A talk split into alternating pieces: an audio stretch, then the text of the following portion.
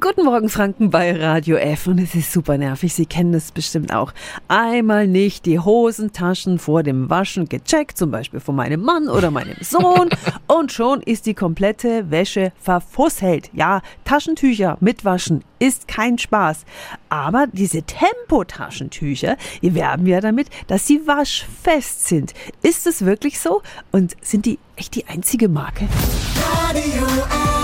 Jetzt Tipps für ganz Franken. Hier ist unser Wiki Peter. Ökotest hat mal rund 20 Taschentuchmarken getestet, unter anderem auch in der Waschmaschine. Projektleiterin ist Vanessa Christa. Guten Morgen. Guten Morgen. Wie lief denn dieser Waschtest ab? Dabei hat ein Labor für uns so kleine Stofftaschen genäht, wo die Taschentücher reingepackt worden sind und dann einmal in der Waschmaschine mitgelaufen sind.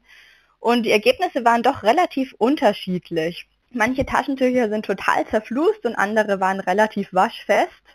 Und man kann zu Recht sagen, dass die Tempo-Taschentücher damit werben dürfen, denn die schnitten durchaus mit am besten ab.